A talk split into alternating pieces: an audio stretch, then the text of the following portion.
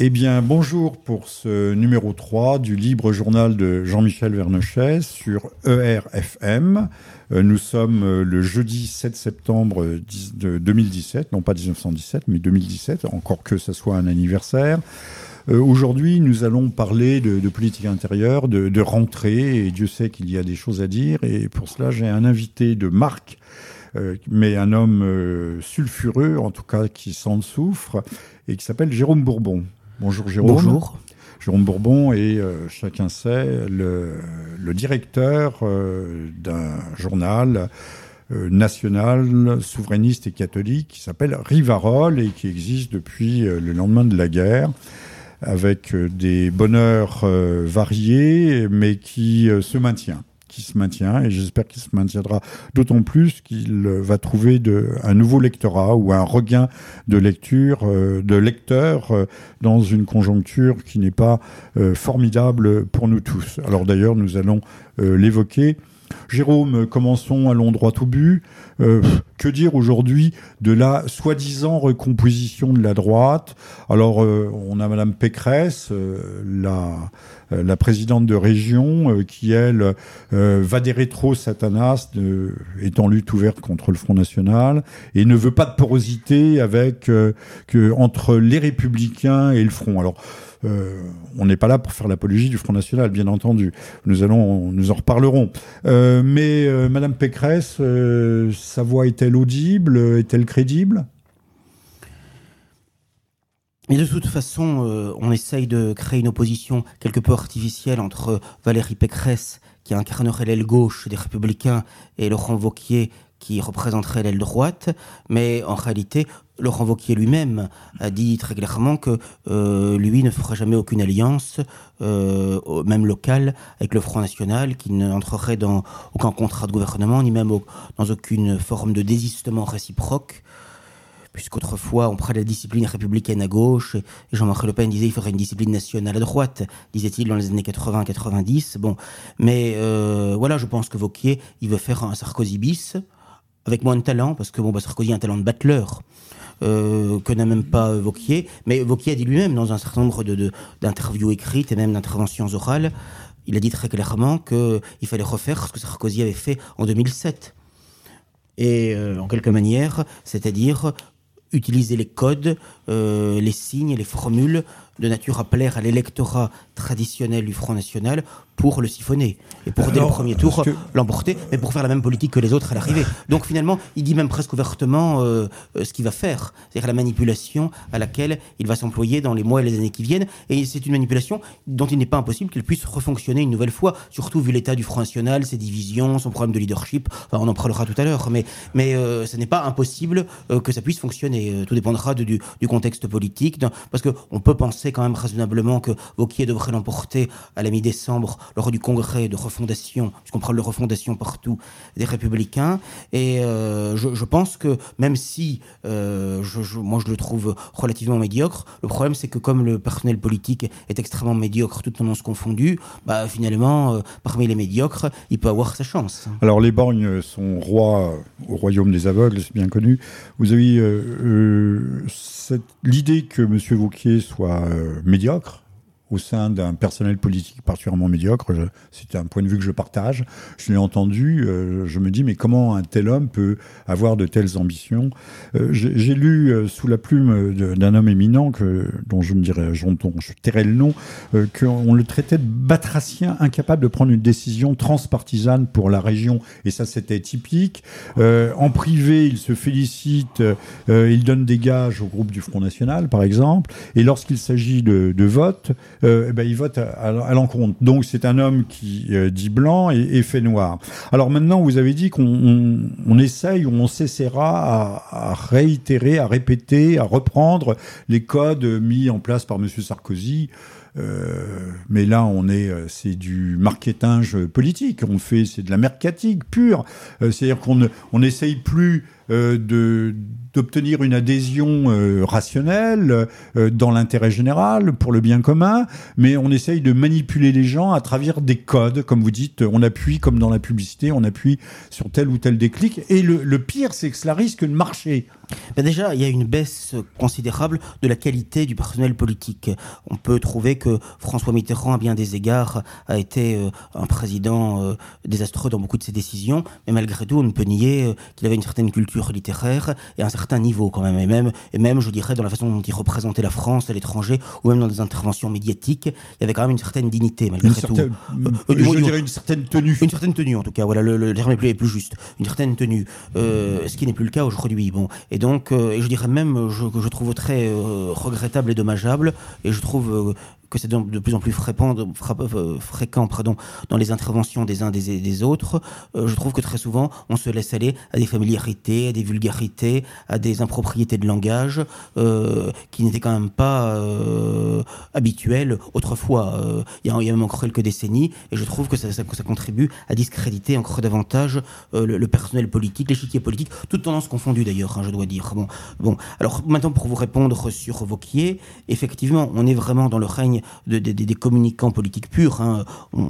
c'est très net déjà depuis les années 80, mais ça s'est considérablement aggravé. Moi, ce que je trouvais intéressant dans l'ancien Front National, qui n'était certes pas exempt de défauts, on pouvait faire un certain nombre de reproches, mais malgré tout, on avait quand même le sentiment, euh, quand Le Pen parlait, quand Hollande parlait, ou d'autres personnalités politiques du Front National, que, qu'en général, ils disaient ce qu'ils pensaient. Et, ils avaient une maîtrise linguistique. Et une maîtrise linguistique en plus, voilà. Et que quand même, ça n'était quand même pas pour vendre, euh, comme des marchands de bretelles ou de cravates, euh, une mauvaise marchandise, mais quand même qu'ils disaient la vérité, ou leur vérité en tout cas, et qu'ils avaient envie de la faire partager. Quoi. Il y avait quand même un certain nombre de convictions, il y avait quand même un certain, une certaine adéquation au réel, alors qu'aujourd'hui, on a vraiment le sentiment y compris, il faut bien le dire très souvent, dans le néo-Front National, qu'il s'agit euh, de, de, la com politique, notamment, notamment euh, Damien Philippot, euh, bon, qui, qui, a été longtemps à l'IFOP, donc on essaye de, de voir un petit peu les segments de population. Damien Philippot, rappelez-le, c'est le frère de, de, Florian. Qui a longtemps eu des responsabilités très importantes à l'IFOP de Madame Parizeau, et on a l'impression qu'on essaie de segmenter l'opinion, en disant tiens, il faut dire telle chose pour essayer de, de glaner des voix dans telle catégorie socio-professionnelle, dans, dans tel, sur le plan générationnel, sur tel ou tel plan. Et, on segmente le Voilà, on segmente le marché et euh, je trouve que c'était même souvent un peu voyant, quoi. Voilà. Et ça, je, trouve ça très regrettable. Moi, je crois qu'il faut dire la vérité. Parce que je pense pas qu'il faille prendre non plus le peuple euh, pro des idiots. Bon, bah, certes, euh, avec les médias, la télévision, euh, les, gens sont souvent un petit peu décérébrés, mais malgré tout, il reste un petit peu encore, de temps en temps, encore un peu de bon sens, malgré tout. Et moi, je crois qu'il faut euh, dire la vérité, parler avec son cœur, avec son cerveau et avec ses tripes. Voilà. Et, mais malheureusement, on a l'impression que euh, tout cela, il faut. Euh, moi, je, dois dire personnellement, ça m'a toujours frappé, euh, avant même qu'elle soit présidente du Front National, j'ai toujours eu le sentiment, en entendant Marine Le Pen, que elle était fausse. Quoi. Je veux dire, qu'on ne sentait pas, disons, une passion, une conviction. on a l'impression que c'était très artificiel. C'est toujours l'impression que j'ai eue. Et je trouve que chez les dirigeants du néo-Front National, c'est souvent le sentiment que j'ai, ce qui, encore une fois, me semble-t-il, n'était pas le cas autrefois, à l'époque de l'ancien Front National. Alors, plusieurs choses. on va maintenant riper effectivement sur le Front National et sur Madame Le Pen. Euh, qui n'est pas une très bonne actrice. C'est le moins qu'on puisse dire. Euh, mais comme dans tout le cinéma français, qui n'est pas regardable. Je, je, signale que les Français, le, le dernier refuge de l'art, de, de l'esthétique vraie, euh, de la sensibilité vraie, euh, de l'intelligence, se trouve dans les dessins animés français. Là, on, on, fait de véritables œuvres, mais c'est pas diffusé à, à, à, aux heures en prime, prime time euh, sur TF1 ou ailleurs, ou même sur les chaînes publiques comme Antenne 2. Euh, J'ai vu récemment, et je le signale parce que ça, ça en vaut le détour, un dessin animé qui est une reprise du Petit Prince de Saint-Exupéry et qui est tout à fait extraordinaire. De même que j'ai vu, je crois que ça s'appelait Le Monstre de Paris. Ça se passe au moment des, des grandes inondations du début du XXe siècle à Paris. Euh, ce sont des, des œuvres d'une très grande qualité, mais ce ne sont pas, ce ne sont pas les seuls. Euh, alors, Puisqu'on parlait de, de, qualité esthétique, de conviction, que non plus les acteurs français euh, qui nous montrent qu'une sorte de sous-humanité, des, des, déchets sociaux, euh, des gens à problème, euh, avec des vies tordues et des pensées tordues, euh, qui sont ternes, euh, et puis qui, surtout qui sonnent faux, nous venons de le dire. revenons sur une microseconde sur cette classe politique qui a adopté le, le look Bernard-Henri Lévy, c'est volontaire volontairement que j'utilise des, des, des, franglismes. Euh, avec le débraillé chic, euh, on n'a plus de cravate. On, la diabolisation de la cravate. Bon, c'est quand même. on, est, on, a le, on a une échancrure. on se demande pourquoi ils nous montrent pas leur nichon non plus, leur poitrine, et on se tutoie et on se tutoie. enfin bon, c'est pas c'est pas notre culture et c'est maintenant à l'international puisque cette gangrène se ravage la, la planète politique. Alors. Vous avez euh, parlé du, frère de M. Philippot, grand communicant de, devant le, le, démurge, mais également il y a son bras droit, euh, Sophie Montel, euh, qui nous déclare le FN se rediabolise en parlant à nouveau de l'immigration. Enfin, y a-t-il un autre problème en Europe que celui de l'immigration, du grand remplacement, euh, qui est réel? Euh, Il faudrait, s'il y a un grand remplacement qu'il faudrait effectuer, c'est celui de la classe politique, nous, en sommes d'accord. Alors, euh, que, dire de la dérive? Est-ce seulement une dérive du, Front National? Dire de la droite qui se voulait souverainiste Parce que, à part M. Dupont-Aignan, mais qui ne représente pas grand-chose en dehors de lui-même, où est la droite souverainiste? Que reste-t-il de la droite? Madame Le Pen peut elle s'intégrer à un mouvement Non, on l'a dit non avec Monsieur Vauquier, euh, ce, batracien, cet amphibien incapable de quoi que ce soit. Euh, où allons-nous? Et comment y allons-nous D'abord, il faudrait se poser la question, moi je l'ai souvent fait dans des éditoriaux de Riverol, existe-t-il encore une droite en France? On peut se poser la question parce que la droite, quand même historiquement, c'était quand même la défense euh, des traditions, du terroir, de la nation, de la patrie, de, de valeurs morales et familiales traditionnelles. Et si on applique euh, ces principes, on s'aperçoit que aucun mouvement politique aujourd'hui euh, d'importance ne défend ces positions, puisqu'ils sont tous pour la culture de mort, pour l'avortement, pour, pour l'homosexualisme à des nuances près, euh, l'euthanasie, euh, pour l'euthanasie, euh, ne, ne, lutte absolument pas contre la théorie du genre, contre toutes les aberrations et les folies que l'on voit de plus en plus se développer à travers l'éducation nationale, les médias, le monde du spectacle et qui est promu hein, par les organisations euh, internationales, hein, que ce soit l'ONU, le Conseil de l'Europe, etc. Et donc, euh, de ce point de vue-là, euh, nous sommes orphelins de la droite. Alors, c'est vrai que si on regarde historiquement, on pourrait se dire que 1789, 1945, 1958 ont été des, des, des tournants importants, mais je crois quand même que malgré tout, ce qui s'est passé au Front National avec l'accession quand même de, de Marine Le Pen à la présidence du Front National en 2011, je pense a été quand même, me semble je crois que c'était d'ailleurs un journaliste politique du système qui l'avait dit, euh, euh, David Doucet, mais je crois que là-dessus il avait raison. Il avait dit le congrès de Tours, qui avait donc amené à la, la présidence du FN Marine Le Pen, c'est la fin de l'extrême droite historique en France. Et je crois que c'est très juste, parce que on a, on a vu très bien qu'elle a, euh, depuis, euh, amené au sein du Front National toute une série d'homosexualistes militants, comme par exemple Monsieur Sébastien Chenu, qui est le cofondateur de Guilib, qui à l'intérieur de l'UMP d'Alain Juppé à l'époque, prenait déjà la dépénalisation euh, des drogues, le, mariage homosexuel, toute une série de, de droits et de revendications du lobby LGBT. Et par conséquent, maintenant, ils sont également puissants, implantés au sein, au sein du néo-Front National. C'est quand même quelque chose qui n'est, pas neutre. Bon. Et, donc, euh, je pense que euh, ne peut pas, me semble-t-il, lutter à juste titre contre l'abolition des frontières physiques si on ne lutte pas également contre l'abolition des frontières morales. Le sans-frontiérisme est un tout contre lequel il faut lutter. Et je pense que ça, c'est quand même quelque chose qui est quand même très euh, dommageable, très fâcheux au sein du néo-Front National. Bon, et Monsieur Philippot, il n'est pas le seul, hein, puisque de toute façon, même si aujourd'hui il semble être en, en part partiellement en disgrâce auprès de Marine Pen, je ne crois pas du tout que ce soit pour des raisons idéologiques ou doctrinales, c'est simplement pour des raisons de clan, et que bon, lorsque, comme elle est sortie très affaiblie de son calamiteux débat et de sa campagne ratée, euh, il faut bien trouver un fusible, un responsable. Et donc, euh, c'est Philippot qu'elle a imposé, qu'elle a promu jusqu'à présent, et dont euh, il semble que pour l'instant, elle veuille soit se débarrasser, soit en tout cas dont elle veut réduire fortement l'influence. Mais je ne crois pas que fondamentalement, ça changera grand-chose, parce que on ne reviendra pas, semble-t-il, aux orientations traditionnelles du Front National, et je, crois, même qu'on aille vers davantage d'amateurisme, de médiocrité encore qu'avant. Et par ailleurs, autant je pense que c'était une erreur de placer la question de l'euro au centre de la présidentielle, alors comme vous le dites très justement, la question quand même du grand remplacement et de la défense aussi des valeurs morales et familiales devait être centrale. Je pense malgré tout qu'on euh, ne peut pas euh, défendre la souveraineté euh, de notre pays sans défendre aussi sa souveraineté monétaire. Et donc, autant il ne faut pas mettre au centre la question de l'euro, autant il me semble qu'il ne faut pas renoncer quand même à une monnaie nationale. Je rappelle quand même que lorsque les pays baltes sont séparés de l'URSS, lorsque la Tchéquie et la Slovaquie se sont scindés, eh bien, ils ont tous retrouvé immédiatement une monnaie nationale. La monnaie, c'est quand même un des éléments, un des attributs essentiels de la souveraineté. Donc, que ce ne soit pas l'élément premier qu'on mette en avant dans une campagne présidentielle ou législative, je le conçois parfaitement, mais il me semble qu'il ne faut quand même pas y renoncer pour autant. Et sur ce plan, Philippot n'a pas tort. Là où il a tort, c'est d'en faire euh, le, centre et le sommet euh, du débat politique et de, mettre les questions économiques avant les questions civilisationnelles. Mais cela étant dit, euh, même si la question doit être relativement secondarisée, il me semble qu'il ne faut pas y renoncer. Ce serait un renoncement de plus qui, à mon avis, est une erreur, parce que je ne vois pas comment on peut retrouver la maîtrise de ses frontières, de la sécurité, de l'immigration, de, des finances publiques, si on ne retrouve pas une monnaie nationale qui permet, avec une banque nationale autonome, de retrouver une marge de manœuvre.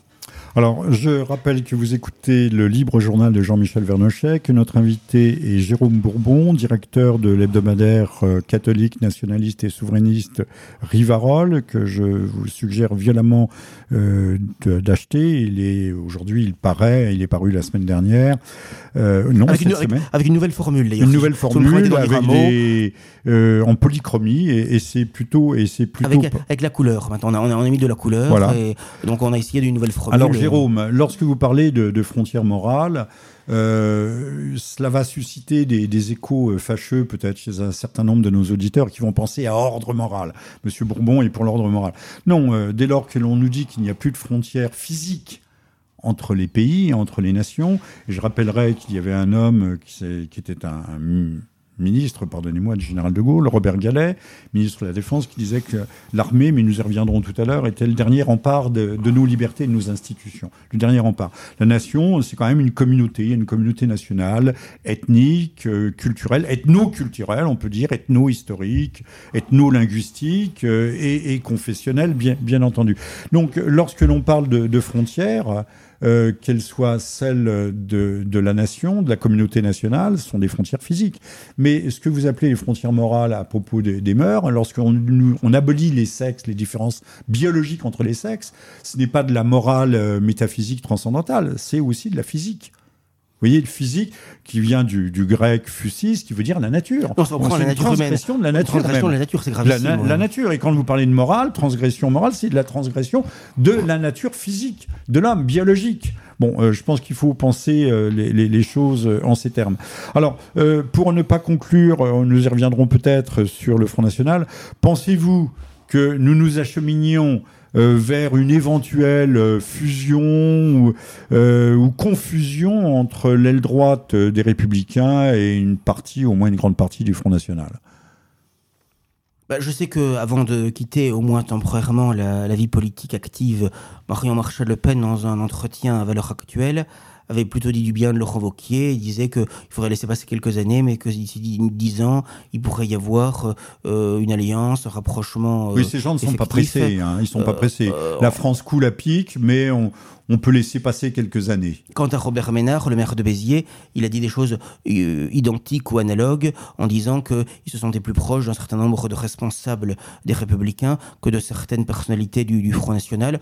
Moi, j'avoue que je ne crois pas à cette euh, union des droites, d'abord parce que de toute que reste-t-il de droite dans, l'UMP, enfin qu'on appelle aujourd'hui les Républicains, et que de toute façon, pour pouvoir euh, faire des alliances, il faut être en position de force, pour pouvoir imposer soi-même son programme, ses valeurs, ses principes, ses positions.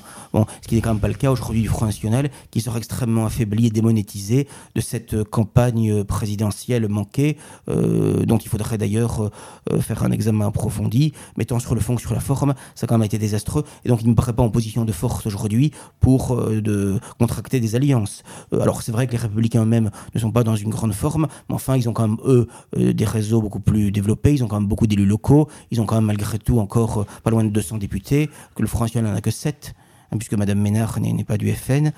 Et donc, euh, voilà, ils n'ont même pas de groupe parlementaire, ils ont de gros problèmes également financiers, judiciaires qui vont venir. Donc, euh, je pense que euh, rechercher une alliance aujourd'hui, d'abord, encore une fois, je pense que sur un plan. Oui, les républicains ne sont pas forcément demandeurs de ce point de vue. Je pense pas qu'ils soient demandeurs, je vois pas tellement leur intérêt d'ailleurs. Maintenant, euh, ils ont plus Hyper qui a gagné, à mon avis. Bon, mais en plus, je veux dire, sur le plan, sur le plan du programme et sur le plan des, des, des, des principes, je ne vois pas ce qu'il bon, y a. Alors, où se trouve la droite, comme vous l'avez dit, elle est introuvable. Existe-t-elle encore en France? Je signale que le retour Retour aux sources publie dans quelques jours un livre de votre serviteur qui s'intitulera La théogonie républicaine de Robespierre à Macron et qui essaye de clarifier un peu le débat, au moins au plan des idées, mais aussi au plan concret de, des distinctions entre la gauche et la droite. Qu'est-ce que la droite, qu'est-ce que la gauche, puisque c'est une question que tout le monde se pose et, auquel personne n'apporte la moindre réponse. maintenant, on va changer, non pas de thème, mais on va rester toujours sur la politique intérieure. Les, mesures phares du gouvernement euh, Philippe à la rentrée sont 5% de moins sur les loyers. J'espère que vous allez avoir une réaction euh, ironique euh, sur ce point. Édouard Philippe a confirmé la suppression du régime social des, indépendants. Ça peut, vous concerne peut-être, Jérôme, pour le 1er janvier prochain. à cette date-là, le, le, RSI sera géré par le régime général avec une phase transitoire de deux ans, etc. Macron dessine également une vaste réforme de la SNCF. Alors là, il s'attaque à un bastion un peu difficile. On va avoir des grèves à répétition puisqu'il souhaite supprimer les régimes spéciaux de retraite et euh, veut, il veut diversifier, c'est-à-dire en clair, euh, privatiser encore plus, si c'est possible, l'activité du groupe. Ce qu'avait essayé de faire Juppé en 95, et qui avait amené plus d'un million de manifestants dans la rue, et il avait dû capituler, Juppé, alors qu'il avait voulu s'en prendre en 1995 au régime spécial de retraite. Je vous, donne, euh, je vous donne la parole sur ces trois points, les, les 5 euros sur les loyers, euh, le RSI, mais enfin il y en a d'autres. Hein. J'ai pris euh, ce qui était dans, l'actualité à l'état pur. Euh, Monsieur Philippe, ou à moins que ce soit Monsieur Macron, il dit nous demandons à la d'aller plus loin sur les réformes, le statut, la mobilité, le régime de retraite. Ah, oui, c'est Macron qui a dit ça. Il l'a dit dans un entretien publié en juillet dans un journal, dans un magazine de la à court terme. Monsieur Macron euh, propose euh, en échange que l'État reprenne la dette de la SNCF. Bon, c'est nous, vous, moi, qui paierons, vous tous, tous ceux qui écoutez, hein, et, accentue les investissements publics vers l'entretien des lignes.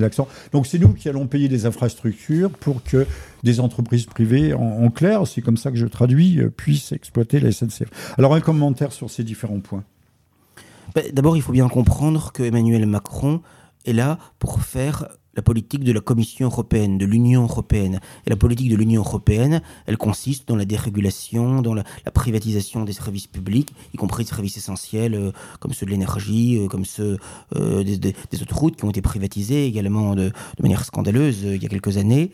Et euh, on voit très bien que ce, cette politique, qui au fond, disons-le franchement, a été menée depuis 30 ou 40 ans euh, par les différentes équipes gouvernementales, qu'elles soient dites de, de, de, gauche ou de droite. Et d'ailleurs, de ce point de vue-là, ce qui est intéressant avec Macron et Philippe, c'est qu'on voit enfin que finalement la gauche et la droite est dite de gouvernement, eh bien euh, au fond euh, se rejoignent, euh, non seulement cohabitent mais gouvernent ensemble et font la même politique, ce que nous disons et dénonçons depuis des décennies.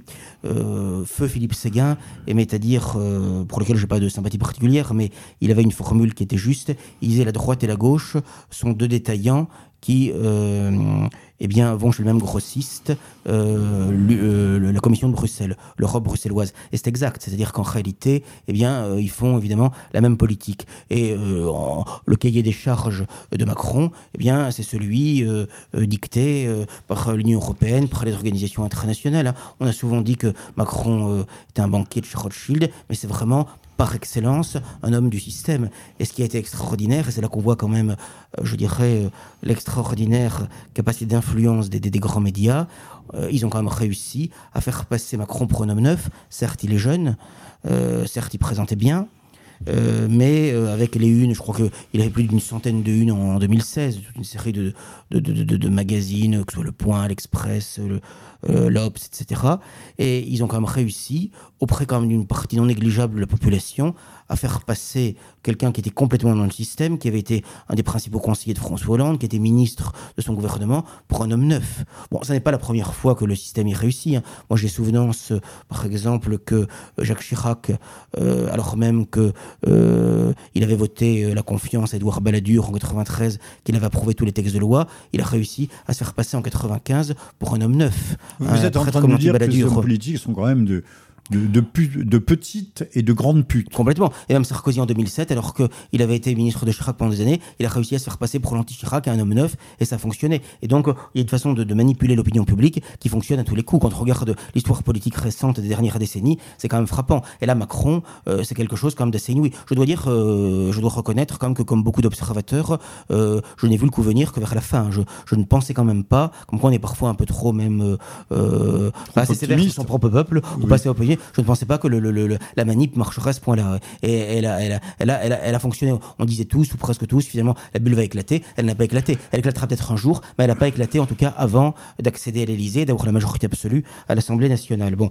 Et donc, euh, voilà, mais il est certain que, Macron, Philippe, bon, Philippe, euh, Édouard Philippe, c'est intéressant. Il a été rocardien dans sa jeunesse, et puis jupéiste, et euh, vraiment, être rocardo-jupéiste, ça me paraît vraiment l'ADN, le cœur nucléaire de la politique française depuis plusieurs décennies, quoi. Je me rappelle le Rocard, Premier ministre de, de, de Mitterrand, il avait été absolument lamentable dans tout ce qu'il avait fait, et c'est la même politique européiste de, de centre-gauche euh, euh, qui, qui, qui l'a conduite, et qui est une politique non seulement sans grand dessein pour la France, mais qui de surcroît est, complètement inféodée. Jérôme Rocard avait quand même dit que nous ne pouvions pas accueillir toute la misère du monde. Oui, c'est purement verbal, parce qu'il faisait, le, il le contraire dans la politique euh, qu'il a menée. Même Mitterrand avait parlé à un moment donné, je crois, d'un seuil de tolérance. Enfin, c'est sous, sous, ces deux, ce, sa longue présidence. Et Chirac nous a parlé des odeurs. Voilà, sous sa longue présidence que l'immigration a explosé, même s'il avait déjà commencé sous Giscard. Enfin, avec les régularisations et naturalisations massives, c'est quand même Mitterrand. Et, la gauche au pouvoir. Par conséquent, euh, euh, non, je, pense que pour l'essentiel, c'est la même politique qui est menée. Au fond, c'est une politique libérale libertaire. Mais finalement, Sarkozy, c'était la même chose aussi. Sauf que chez Sarkozy, il y avait un côté verbal, sécuritaire plus marqué. Mais euh, c'était purement verbal. Mais quand on oui, en façon Karcher, on l'a jamais vu à l'œuvre. Absolument. Quand on regarde le fond des choses, on s'aperçoit que finalement, c'est toujours la même politique qui est conduite. Et, au fond, il est assez naturel que les principaux dirigeants des Républicains aient, dès le score du premier tour, appelé à voter unanimement pour Emmanuel Macron, parce que, au fond, c'est assez logique, c'est pour l'essentiel la même politique qui est menée. Ce sont des hommes obéissant au même cénacle, ayant fait les mêmes écoles, euh, partageant euh, euh, les mêmes euh, euh, convictions, les mêmes centres d'intérêt, ou en tout cas obéissant au même mot d'ordre. C'est ce que Karl Marx appelait la bourgeoisie comprador. Comprador, ou les bourgeoisies compradores, c'est-à-dire euh, apatrides et qui n'ont d'intérêt, qui n'ont de centre d'intérêt et de finalité que leur porte-monnaie et le, gros argent. Monsieur Macron a dit, a dit parce qu'il faut le, citer, les Français détestent la réforme. C'est un peuple qui déteste ça. Bon, enfin bon, euh, il veut faire des réformes. Hein. Mais euh, par ailleurs, euh, je résume un peu peut-être la philosophie macronienne en disant, et là c'est une citation, la pas de lui, c'est une citation. La mondialisation est un fait. C'est un courant irréversible, oui. c'est peut-être irréversible, mais c'est un fait, oui. Les marchandises et les services, les capitaux, les individus vont circuler de plus en plus et même on peut le dire de plus en plus vite. Les frontières vont s'effacer, les nations perdre leur identité, les États se fondre dans des structures de gouvernance et sans, les États se fondent dans des structures de gouvernance. Donc euh, l'Europe, pour nous par exemple, l'Union, l'Union bruxelloise, qui n'a rien à voir avec l'Europe réelle bien entendu. Les États vont se fondre dans des structures de gouvernance et sans doute un jour dans un gouvernement mondial. Pendant ce temps, le tissu social archaïque, c'est vous et moi et tous nos auditeurs, même s'ils ne sont pas tous nationalitaires, catholiques et traditionnels comme vous l'êtes Jérôme Bourbon, et même s'ils ne sont pas lecteurs de Rivarol. Et sans doute un jour dans un gouvernement mondial. Pendant ce temps, le tissu social archaïque va lui aussi se décomposer, donc nous sommes voués à pourrir, pour laisser place à des individus mobiles dans un espace sans racines, délivrés des pesanteurs locales et familiales. Le rêve macronien, c'est le cauchemar de Tocqueville, l'humanité d'atomes non crochus guidés par des sachants. Alors les sachants, c'est ce que M. Attali appelle l'hyperclasse, et les atomes non crochus, c'est les monades euh, du mathématicien allemand Leibniz, euh, qui sont aveugles, murés sur elles-mêmes et qui s'entrechoquent dans un espèce de, halo brownien, euh, perpétuel. Et puis, aux deux extrémités, ceux qui ne sont pas tout à fait aptes, on pourra les, les, éliminer, encore que ce ne soit pas tout à fait vrai. Nous avons 300 000 handicapés dans le système d'éducation nationale. Mais nous reviendrons sur cette grande usine d'analphabétisme peut-être un peu plus loin. Euh, et puis euh, à la après, eh bien il y a le chômage à partir de 50 ans, on envoie tout le monde à la casse et, puis euh, et puis vogue la galère. Jérôme, sur ce, cette répulsion des Français aux réformes, enfin je pense que les Français sont d'abord motivés par l'intérêt général, euh, par bah, l'avenir euh, de leurs enfants euh, Vouloir faire des réformes pour faire des réformes, ça n'a pas de sens. En morale, le changement en général est mauvais, sauf s'il apporte un mieux et qu'il s'impose, qu'il soit nécessaire. je crois qu'on souffre beaucoup plus de toutes les réformes qui ont été faites, qui ont démantelé la famille, appauvri l'armée, démantelé la nation depuis quelques 40 ou 50 ans, que de l'absence de réformes.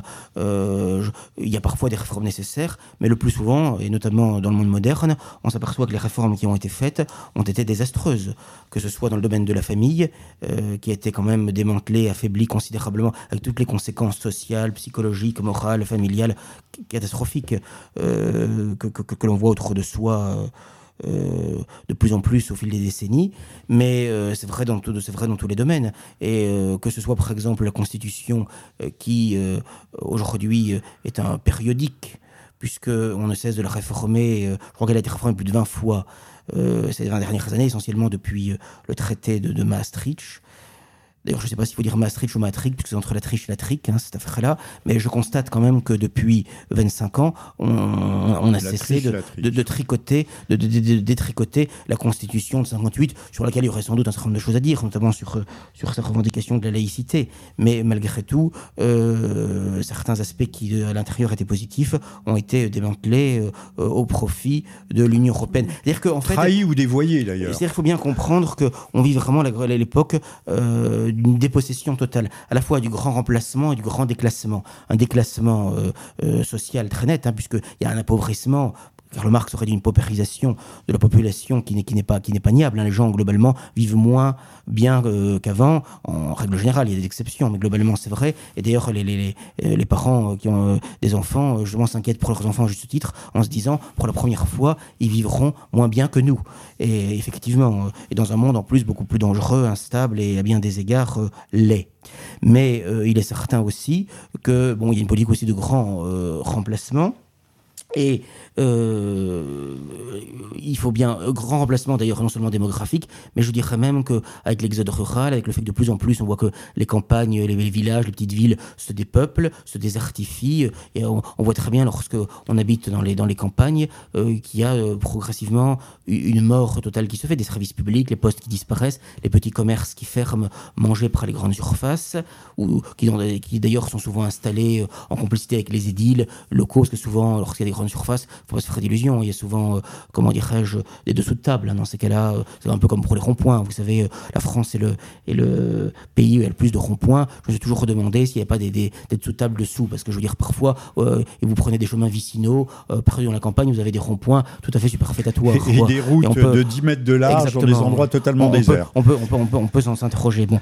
Et donc, donc, on vit vraiment un grand chambardement. et je dirais une rupture de la transmission. Là, par exemple, je discutais avec le, le boucher de, du village qui, qui, va fermer, qui va prendre sa retraite dans deux ans. Il m'a dit, mais de toute façon, je sais très bien que je ne pourrai pas vendre euh, euh, mon commerce et qu'il n'y aura pas de boucher pour me succéder. Et il m'a dit, c'est terrible parce que c'est une rupture de la transmission. Pareil pour le pâtissier qui va prendre sa retraite et le chocolatier, etc. Et c'était des métiers euh, artisanaux qui étaient faits avec beaucoup de, professionnalisme, de foi. C'est sûr qu'il fallait pas, il faut, faut pas être paresseux pour faire ces métiers-là. C'est aussi un problème parce que je pense. Alors, Jérôme, oui. par exemple, sur les, sur les bouchers, les charcutiers, les charcuteries ont disparu de France. Parce qu'il faut se lever à 4 heures du matin. Exactement, Et que si euh, vous avez eu une, euh, une fin de semaine, un samedi soir un peu chargé en alcool, euh, il est très difficile de se lever à 4 heures du matin le lundi. Donc les charcuteries ont disparu. maintenant, il y avait aussi il y a la question de l'apprentissage, puisque l'apprentissage est méprisé dans notre pays. Autrefois, les parents, quand j'étais enfant, les parents payaient pour envoyer leurs gamins en apprentissage chez le boucher ou ailleurs. C'était des petites sommes.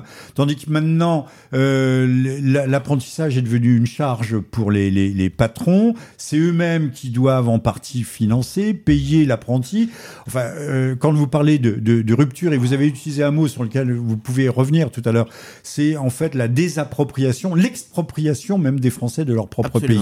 L'expropriation mais y compris de, de, de, de, leur tradition et de toute, de, toute une série de savoir-faire quoi, qui vont disparaître. Et c'est quand même dramatique. Plus de transmission. Voilà, plus de transmission. Et c'est tout à fait dramatique euh, à, tout point de vue de voir euh, cette évolution euh, des choses. Mais c'est sûr que bon, il faut pas être paresseux pour être, pour être boucher, pour être boulanger. si on fait son pain soi-même, c'est évident. Et, mais je pense aussi qu'il y a un problème, c'est que autrefois, je le disais il y a quelques décennies, en général, les Français consacraient au moins 25% de leurs revenus à la nourriture. Et aujourd'hui, je crois que les, beaucoup de gens répugnent à dépenser beaucoup. Ils préfèrent acheter des écrans plats, le, le, dernier gadget technologique, voyager, ce qui n'est pas forcément soit méprisable. Le mais le micro-ondes, mais c'est au détriment quand même d'une alimentation saine. Une alimentation saine, j'en parlais à des, paysans, ils me disent une alimentation saine, c'est un coût, ce qui est normal. Bon, et donc pour se nourrir, il faut accepter de dépenser quand même un peu. Or, il est évident que si on prend de la viande bon marché en grande surface, bon, euh, des boîtes de conserve, etc., c'est vrai que c'est moins cher. Mais et de la charcuterie euh, remplie de nitrate. Voilà, mais c'est au détriment de sa santé. Et c'est sûr que bon, chez le boucher, euh, chez, chez, un bon pâtissier, forcément c'est plus cher. Mais évidemment, on, mange mieux. Mais je suis pas sûr qu'on soit gagnant parce que finalement, le supermarché, ça va finalement avec le, le cancéropole à la fin. Je veux dire, hein, bon, finalement, la, la, grande surface et le monde moderne, c'est quelque part le centre commercial d'un côté et le cancéropole euh, euh, de, l'autre. Alors, euh, ils sont souvent les mêmes qui s'engraissent. Jérôme, à propos, par exemple, du, mais ça, c'est un argument qu'on va retrouver partout à propos de du pain, du pain, du blé. on nous dit ah mais les les agriculteurs français sont les premiers consommateurs mondiaux de, pesticides, d'intrants divers et variés, c'est-à-dire d'engrais et autres, euh, et surtout de pesticides et de fongicides, euh, puisqu'on remet même des fongicides et des pesticides dans les silos d'entreposage du grain. Et on leur dit mais il faut pas faire ça. Mais l'État dit ah oui mais la filière doit être concurrentielle. Mais concurrentielle avec quoi? Qu'on commence par abonder notre marché intérieur. Non non, il faut qu'on soit concurrentiel avec le blé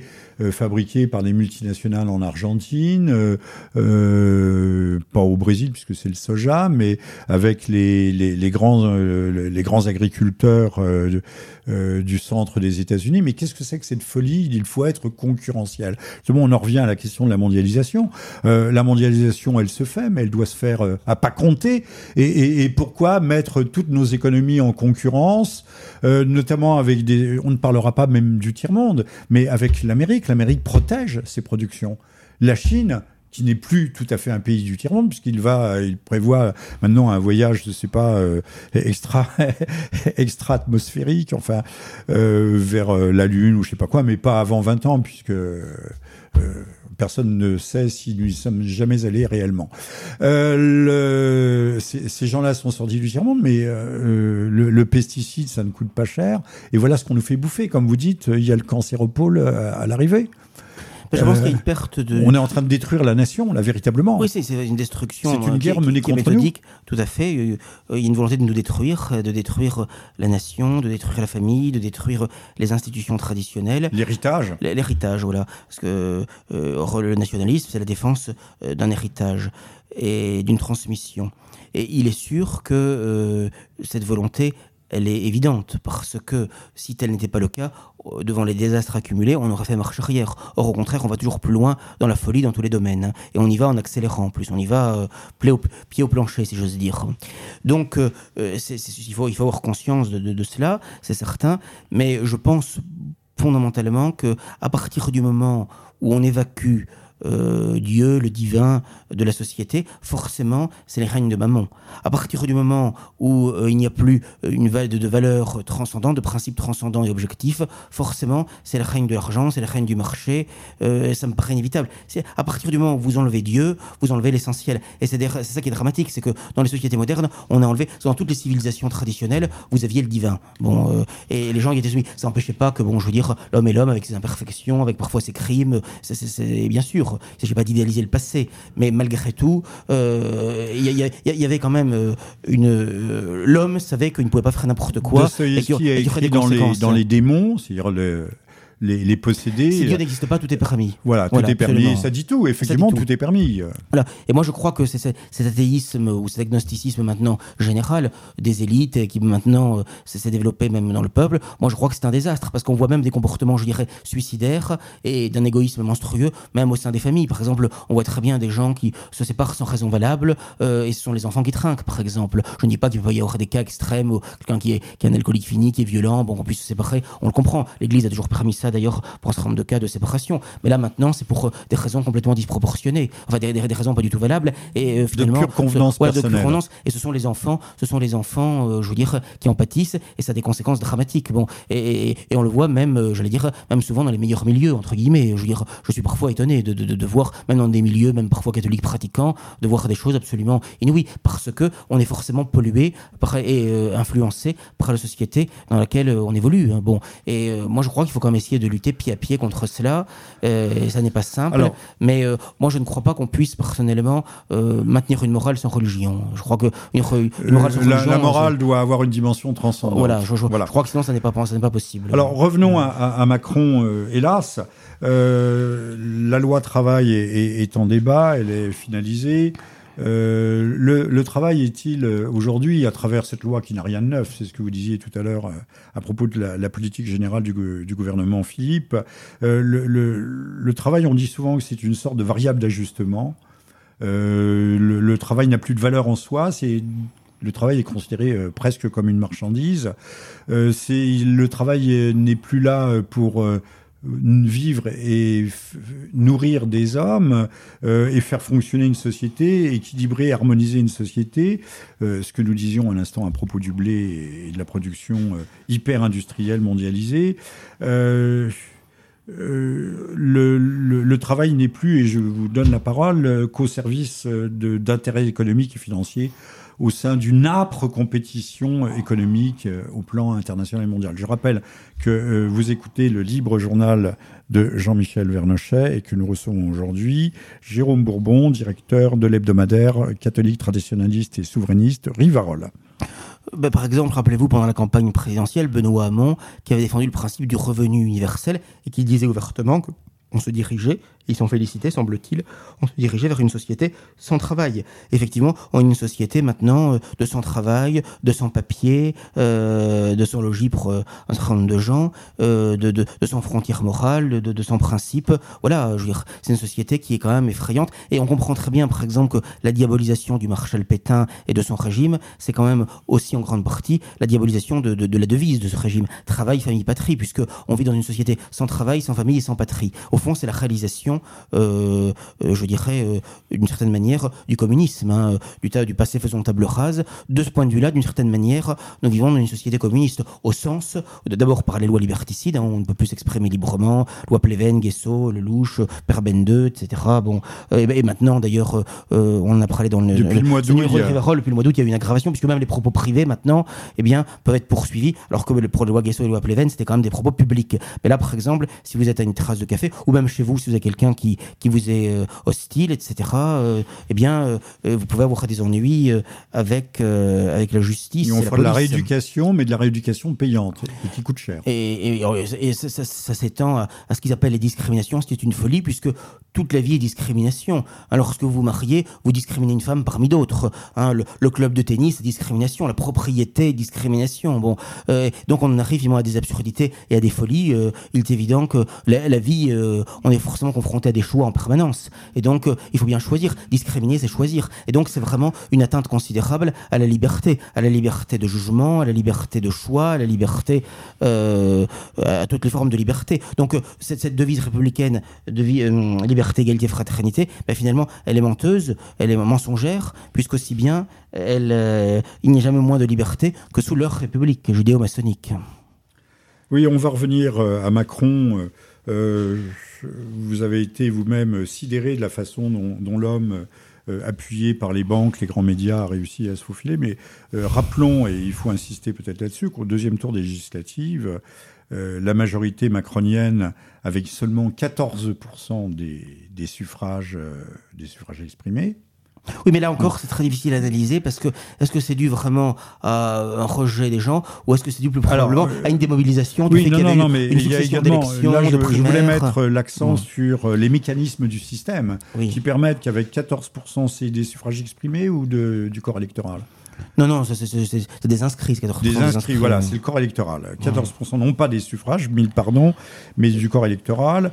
Euh, il rafle la mise totale au Parlement. Il a d'ailleurs un Parlement croupion avec des gens qui n'y comprennent rien, qui n'en peuvent mais, qui sont. Mais ça, c'est aussi l'effet amplificateur du scrutin majoritaire à deux tours, à mon sens très contestable. Hein, mais ça veut dire que la démocratie est bien faite puisqu'elle permet de confisquer la totalité du pouvoir, de rafler la mise avec quelqu'un qui n'a qui finalement mais on le voit depuis des décennies il reflète. Oui, ça, ça ne, représente qu'une minorité de minorité à chaque fois que le, le, président a été élu euh, à la magistrature suprême euh, et qu'il euh, y a eu une dissolution dans la foulée ou des élections législatives dans la foulée eh bien il y a toujours eu une majorité en général absolue et relative en uniquement en 88 bon mais il y a toujours le président a toujours eu une majorité parce que les gens se disent il faut lui laisser sa chance les, les, les différentes oppositions sont un petit peu déboussolées ou un petit peu sur le reculoir et par conséquent conséquent, euh, c'est assez logique. Moi, j'avoue, je n'ai pas été surpris par ce résultat au législatif dès lors que Macron euh, l'avait emporté, en plus assez largement. moi, personnellement, il me scandalise.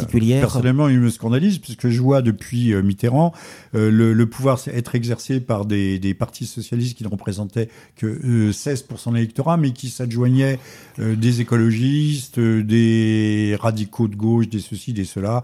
Donc, ce sont des minorités, ce qu'on appelle le pouvoir majoritaire dans notre pays n'est en fait qu'un pouvoir totalement minoritaire. Bah, je, je, pense, que de ce point de vue-là, euh, contrairement à ce qu'on dit souvent, je pense que les institutions de la 5 République sont de ce point de vue-là euh, beaucoup plus dramatiques que la 4 parce que la 4 le, fait qu'il y avait la proportionnelle, le fait qu'il y avait une certaine instabilité, bah, finalement, ça limitait la nuisance et la capacité de, nuisance du pouvoir exécutif. Alors que là, finalement, il a les mains complètement libres. Pendant 5 ans, il peut faire ce qu'il veut. Et par exemple, c'est ce que me disait un ami italien, me disait ce qui était bien en Italie jusqu'à une époque récente, c'est que comme il y avait finalement une certaine instabilité ministérielle, gouvernementale, bah, ça limitait la capacité de nuisance des, différents gouvernements. Parce que lorsque vous avez un gouvernement qui est bon, c'est bien qu'il ait une stabilité, une durée, une pérennité, mais quand vous avez des gouvernements qui sont mauvais, comme c'est le cas euh, depuis la libération, on peut dire, euh, en France, bah, finalement, mieux vaut finalement que leur pouvoir soit limité, qu'il soit assez instable. Or, malheureusement, la 5 République a permis euh, au gouvernement de sévir et d'amener de, et à, leur terme des réformes détestables. Je pense que, par exemple, De Gaulle aurait difficilement pu liquider l'Algérie s'il n'avait pas été dans le cadre de la, de la Constitution de la 5 République, avec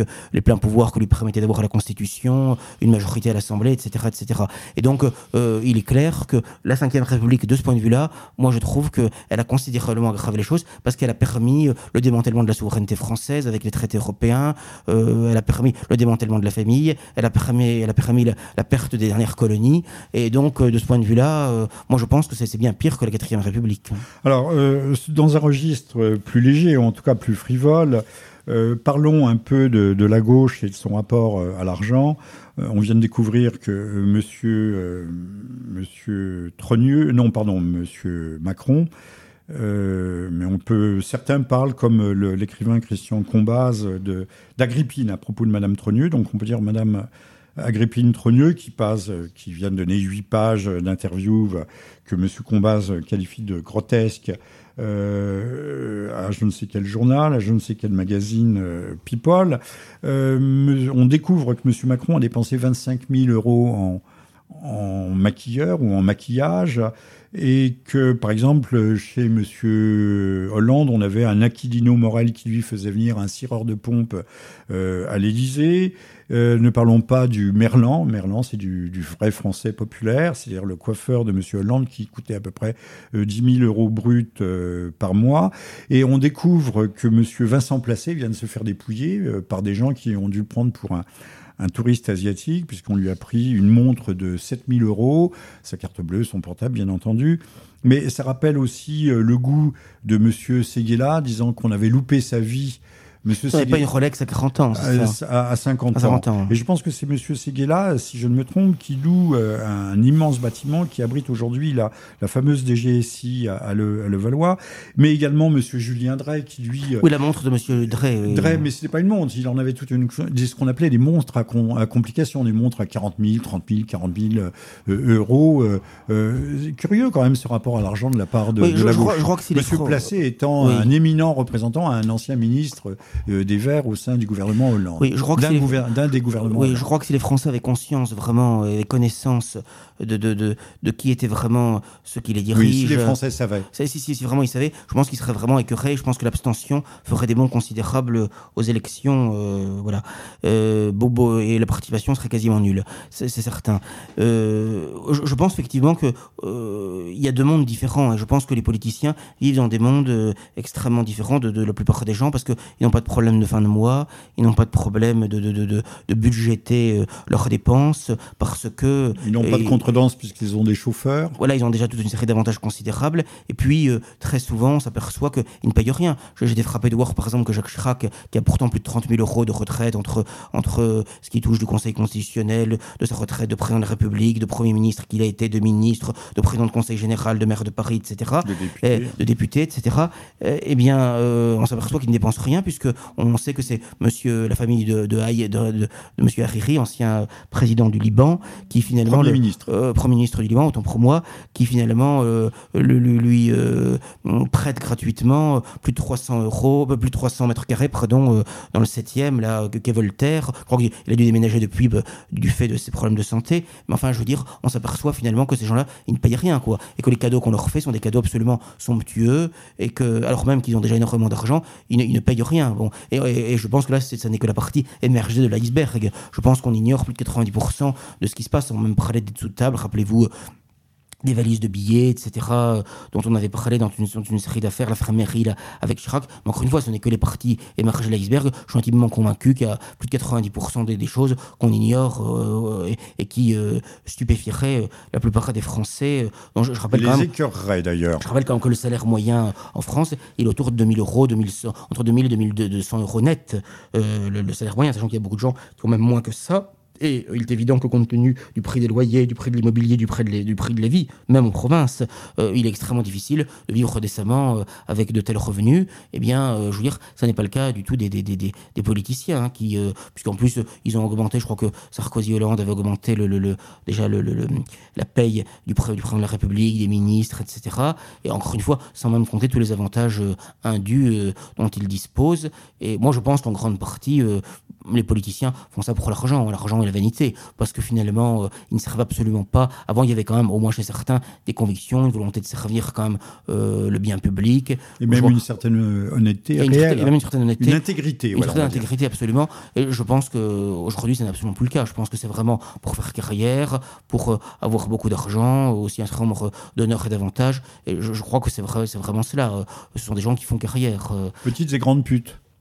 Oui, ce sont vraiment des gens tout à fait méprisables euh, à tout point de vue. Moi, c'est pourquoi, personnellement, je, je, je, ne l'impose à personne. Et moi, ça fait plus de dix ans que je ne vote plus, que j'ai plus l'intention de voter. Je trouve que quelque part, voter, c'est quand même aller cautionner tout ça. C'est comme c'est choisir finalement entre un, entre un jeu qui est biaisé, qui est biaisé, les dés sont pipés, et finalement des gens qui sont aussi méprisables, me semble-t-il, les uns que les autres. Bon, par conséquent, puisque ce sont quelque part déjà les médias qui choisissent. Hein. Ce sont les médias qui mettent en avant euh, euh, telle personne. Hein, on n'invite pas, par exemple, Forisson. Hein. Bon, on, des, des, gens qui, des gens qui ont une certaine pureté dans leur engagement, dans leur témoignage, ils ne sont pas invités à la télévision, hein, c'est évident, bon, ou dans, ou dans les grandes radios. Et par conséquent, euh, jamais, jamais. Donc je pense qu'à partir du moment où vous voyez des gens à la télévision de manière régulière, euh, bien en avant, c'est déjà suspect. C'est déjà très suspect, voilà. Euh, plus le financement public des partis, etc.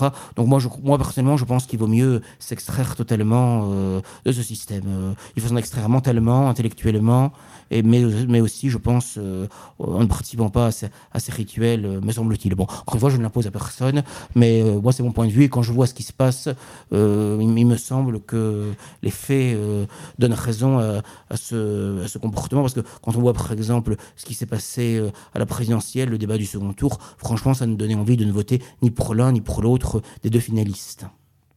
nous nous comprenons. Alors, nous nous achepinons tranquillement vers la fin de, cette émission.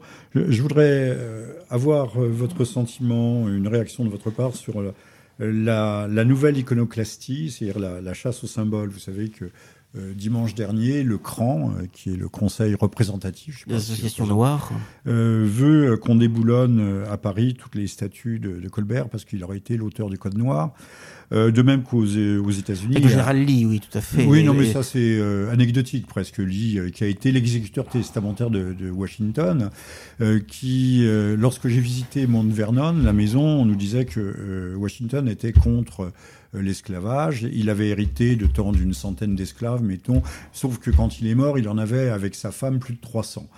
donc pour quelqu'un qui est contre l'esclavage, il devait trouver que c'était quand même assez, assez pratique. Ne parlons pas de l'eau, cet autre père fondateur qui a été Jefferson. Donc laissons euh, Lee tranquille, euh, qui c'est vrai euh, était au fond un grand républicain à la façon américaine et qui ne crachait pas sur les esclaves, même s'il n'était pas forcément favorable au principe. Et d'ailleurs, rappelons que la guerre de sécession n'a pas jamais été faite au départ pour la libération des esclaves, mais pour empêcher la sécession des États du Sud, ce qui n'a rien à voir.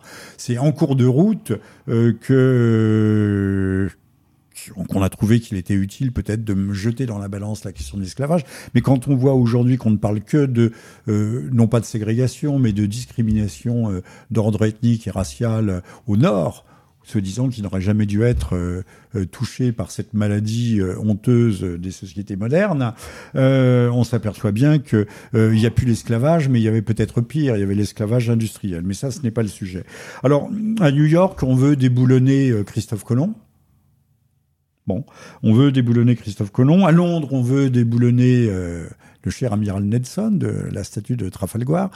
ça a moins de chances d'aboutir, mais Christophe Colomb est un peu dans le collimateur. Il y a plus de euh, plusieurs centaines environ 300 euh, symboles euh, détestables, euh, a-t-on le droit de, de, liquider le passé, de le nier? C'est une forme de négationnisme aussi. Aux Union soviétique, je crois du temps de Staline, on, enlevait des photos.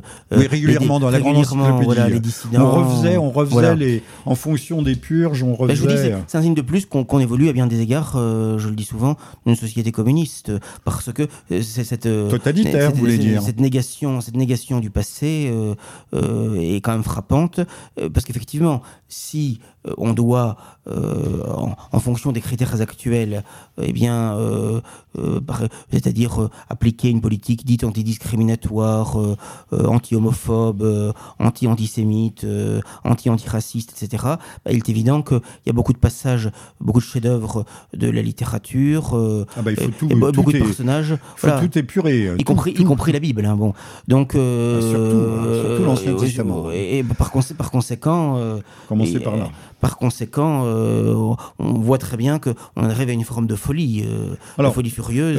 je vous signale que pour ne froisser personne, parce que la chaîne Lidl est une chaîne qui est œcuménique, vient de publier une a rendu a une, diffusé une publicité où on voit une petite église sur ciel bleu et mer bleue à Santorin, donc c'est une île volcanique grecque, et euh, l'église au premier plan n'a plus de croix.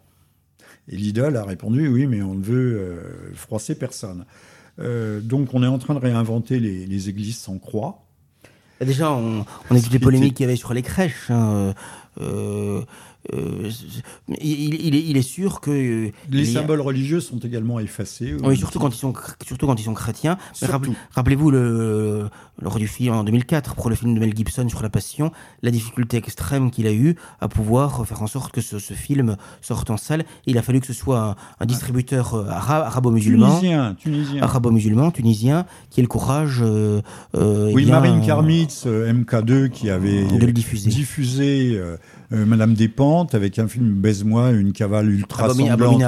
Euh, ultra sanglante. Madame Despentes, il paraît-il un grand écrivain, enfin c'est ce qu'on nous dit aujourd'hui, euh, avait trouvé que c'était, qu'il avait été interdit de diffusion ce film à, à, tel point il était, il était ignoble, donc avait transgressé les, les interdits juridiques pour diffuser, mais lui a trouvé que euh, la, passion du Christ, qui représente une, douleur et une souffrance surhumaine, puisque le Christ est, apparemment, euh, au moins pour les chrétiens, euh, l'incarnation de la divinité, c'est le Verbe incarné. l'homme Dieu, l'homme Dieu. L'homme Dieu, le, ou plutôt moi je dirais le Dieu fait homme. Vous voyez, on pense pas tout à fait de la même façon. Le Verbe incarné, donc. Oui, Dieu fait homme, c'est sûr. Marine Carmis trouvait la, passion du Christ obscène. Euh, c'est quand on parle d'inversion des, valeurs. Euh, non, mais je, pense que ce qui gênait beaucoup dans ce film, c'était que cela donnait euh, une image conformément à ce qui est dit dans les, dans les quatre évangiles, à savoir que bon, ça ne donnait pas une image, euh, comment dirais-je, très positive, très majorative, comment dirais-je, des grands des, comment dirais-je, des pharisiens, des, des, des, oui, des, grands, des, grands princes, des, grands prêtres, voilà, des, grands princes et des grands prêtres, des, dirigeants du peuple juif. Par conséquent, je pense que c'est surtout ça qui était, on, dit bien les dirigeants, qui, dirigeants. Voilà, qui n'a pas été supporté. Euh, voilà, puisque c'est comme d'ailleurs la diabolisation de Vichy. Je crois que fondamentalement, ce qui lui reprochait, c'est la, la question juive. Euh, oui, puisque non, mais alors puisque vous touchez ce, secteur tabou et interdit, je rappellerai que Emmanuel Berle, qui était juif, qui a écrit des, textes absolument remarquables, écrivait les discours du, maréchal Pétain, ça on l'a un peu oublié. Et je, je crois que la terre ne ment pas est due à Emmanuel Berle. Oui, les discours, les discours euh, assez remarquables en général du Marshal Pétain, beaucoup effectivement ont été écrits par euh, par Berle ou par d'autres, et que le, la franc-maçonnerie grouillait, euh, grouillait à Vichy. Mais ça, euh, il faudrait refaire, remettre l'histoire à l'endroit et c'est c'est pas notre génération qui y parviendra. Alors un dernier mot sur cette chasse aux symboles et sur euh, ces nouveaux iconoclastes. Là, il y a une espèce d'hystérie en ce moment. Euh, on peut donner un, peut-être faire une suggestion au cran, c'est-à-dire au lieu d'aller chercher Colbert, qui a été un grand ministre, si vous faites tomber Colbert, que reste-t-il de la France? Plus rien. Mais là, c'est peut-être en fait le vrai but de la manœuvre, qu'ils aillent regarder un peu qui était à La Rochelle euh, à Bordeaux, à Nantes, qui étaient les armateurs, et qu'on donne la liste des armateurs. Là, on aura peut-être les véritables responsables du, tri, du commerce triangulaire, euh, euh, La Rochelle, Golfe ou Nantes ou Bordeaux, Golfe de Guinée, Antilles. Là, on aura peut-être, peut-être une image plus exacte. Et, ces gens-là sont parfois toujours honorés dans leur descendance. Euh, encore des grandes familles, que ce soit aux Antilles même, parmi les béquets, euh, ou, euh, ou, ailleurs, parmi certaines grandes fortunes qui sont très anciennes. Bon, voilà, passons là-dessus. un dernier mot, Jérôme, que peut-on ajouter de plus? J'avais moi-même relevé l'effondrement intellectuel, moral, et même, donc on peut lier à la spiritualité de la classe politique, mais pas seulement de la France. Je le rappellerai que d'après les, analyses internationales de scientifiques dignes euh, de crédit, euh, la France aurait perdu euh, en moyenne 3 points de QI au cours des, des 5 dernières années. nous serions à 98 de QI moyen, alors que Singapour, Formose, Formose c'est Taïwan, ou la Corée du Sud serait à 108. Le Japon à 100. Oui, ce n'est pas surprenant vu l'évolution de la société. Et je lis personnellement cet effondrement intellectuel, pas seulement à, la qualité de l'enseignement, euh, qui s'effondre. Ma mère parlait déjà du nivellement par le bas, euh, mais également à la déspiritualisation qui donne quand même une architecture. Euh, nous avons plusieurs types d'intelligence. L'intelligence spirituelle, l'intelligence intellectuelle, l'intelligence du cœur, l'intelligence aussi, euh, le, courage de penser. Et je pense aussi à l'omniprésence des technologies. les gens qui passent des heures entières devant des jeux vidéo, devant des écrans, je, pense que ça n'est pas de nature, me semble-t-il, à, favoriser ni l'intelligence, ni l'esprit critique, ni euh, comment dirais-je, la vie intérieure. Alors, euh, sans, euh, sans casser la vaisselle, revenons un dernier mot sur le grand remplacement et sur les, prises de position du Vatican et les déclarations du pape François sur les droits de la personne supérieurs aux droits et c'est moi qui rajoute les devoirs des États, et sur l'assimilation, droit euh, qui n'a pas, le mot n'a pas été prononcé, mais le droit à conserver sa propre culture et à ne pas se fondre.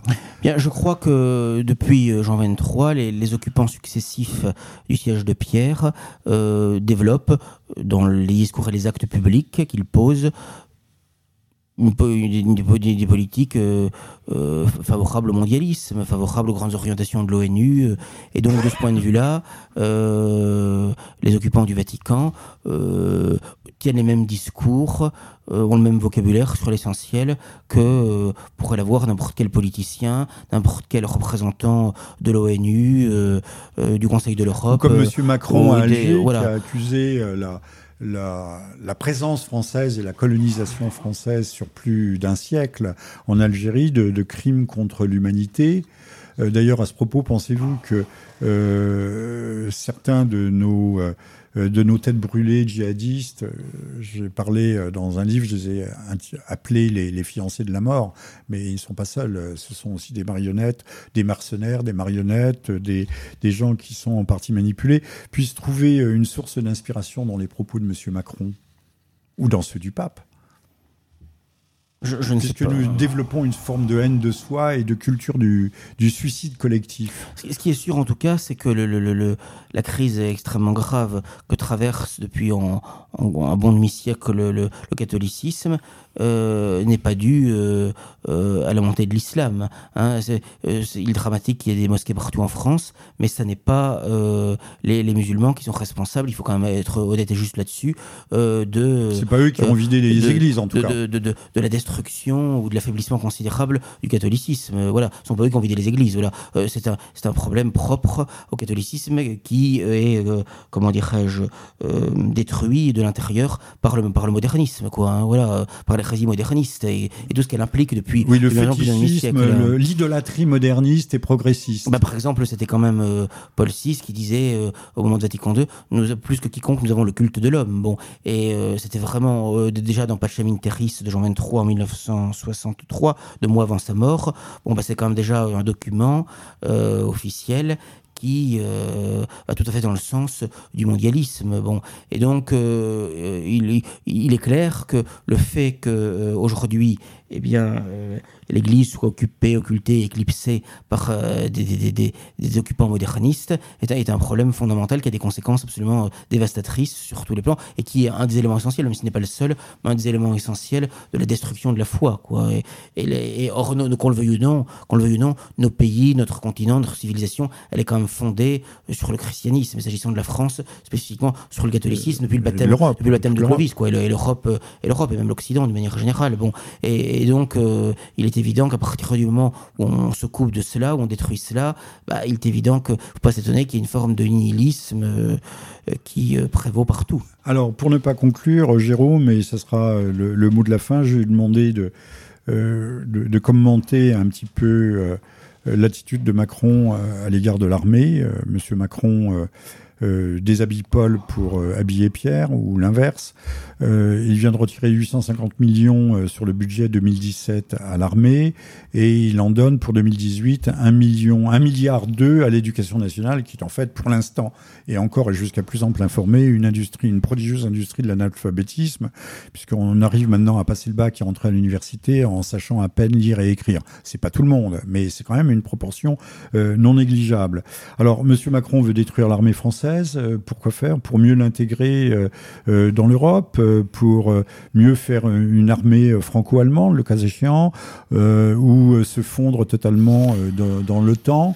Est-ce un élément clé, mais qui passe inaperçu quand on parle de la loi M. Khomri et de la loi sur le travail Préoccupation plus immédiate pour beaucoup de Français. y a-t-il là, et ça sera le, notre mot de la fin, l'un des éléments clés de compréhension de la politique macronienne? Dans une nation digne de ce nom, c'est le budget de la défense qui, de loin, doit être le premier budget de la nation, de l'État.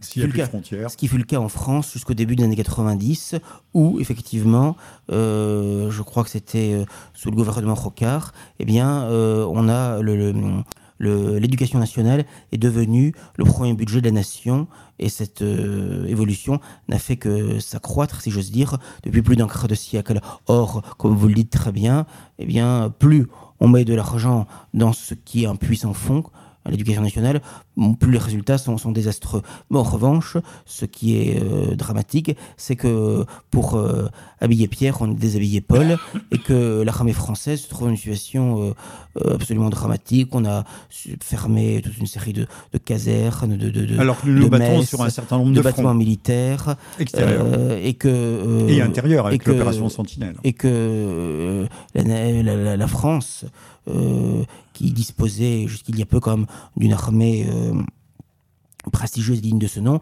eh bien, ce n'est plus le cas aujourd'hui. Un point tel d'ailleurs que le, chef d'état-major des armées a démissionné récemment. Euh, euh, pourtant, ce sont des gens qui sont quand même très légalistes hein, et souvent assez carriéristes. Donc, pour qu'ils démissionnent, très carriéristes, près de la retraite. Et, leur, la retraite. leur vocation, c'est l'obéissance. Mais voilà, mais le fait est ce qu'on appelle la grande muette. Mais le fait est que il y, a un démantèlement quand on parle à, des militaires et vous le dites en privé, ils disent c'est catastrophique de voir l'évolution du matériel. Même le, c'est pas simplement le super superflu qui manque, même le nécessaire bien souvent. Bon, et euh, quand on voit l'argent qui est dépensé à des, folies par ailleurs, il y a quelque chose de, d'effrayant. Oui, bien sûr que c'est volontaire. Il faut arrêter de penser que ceux qui nous dirigent depuis un demi-siècle sont des gens naïfs ou bêtes et tout ça. Absolument pas. Ils savent parfaitement ce qu'ils font et euh, il est clair qu'il y a une volonté effectivement de ça participe d'ailleurs de, de, la de destruction de la France. Hein, on l'a dit, père de la transmission, destruction de ces institutions traditionnelles. L'armée évidemment est un élément essentiel. On a détruit les frontières, on a détruit la monnaie, on a détruit les institutions. Bon, ben, on détruit euh, logiquement l'armée. Euh, et effectivement, maintenant, les, les soldats euh, ne sont plus que les, supplétifs d'une ordre mondial, parce que, en principe, un pays doit défendre ses intérêts vitaux, ses intérêts primordiaux, mais n'a pas à s'immiscer dans des conflits où ses intérêts majeurs ne sont pas en cause. Or, que ce soit dans la guerre qu'on avait faite en Irak, que, ou en Libye, ou ailleurs, eh bien, ça n'était jamais qu'au service eh d'un certain nombre de multinationales et d'États étrangers, mais sûrement pas euh, pour les intérêts de la France, bien au contraire, bien au contraire. Bon, par conséquent, oui, on voit de plus en plus clairement au fil des années et des décennies que les dirigeants que nous avons servent à détruire la France et à détruire les Français. Ça, je veux dire, ça, il faut vraiment être aveugle pour ne pas le voir. Et, et face à cela, notre, notre insurrection intellectuelle et morale doit être totale. Alors, ça sera le mot de la fin, euh, Jérôme Bourbon, puisque j'allais vous demander, a-t-on euh, une lueur d'espoir quelque part au, fin fond du tunnel Oui, c'est notre combat pour une certaine vérité. Bah, la, défense de la vérité, déjà, elle doit illuminer, elle doit, elle doit ragaillardir, elle doit Même donner si beaucoup le de force. est exorbitant, mais enfin bon, nous n'avons pas le choix. Moi, je ne vois pas, et je crois que cette vérité, elle doit être totale. Euh, martyr, ça veut dire témoin. Et je pense qu'il faut effectivement témoigner de la vérité, quelles que soient les difficultés, les tracasseries, éventuellement les persécutions, les harcèlements qu'on doit subir. Je pense que c'est notre raison d'être, notre noblesse. Sinon, euh, nous écririons Figaro à Libération. Bon, voilà. Donc je crois que je crois, que c'est cela qu'il faut faire. Et je, je, je pense que euh, il faut essayer de maintenir et de développer autant qu'on le peut effectivement une flamme.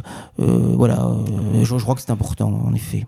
Alors, merci à vous, Jérôme Bourbon. Je rappelle que vous êtes euh, directeur du journal de l'hebdomadaire Rivarol, qui est un journal à la fois catholique, traditionnaliste, mais surtout... Et nationaliste.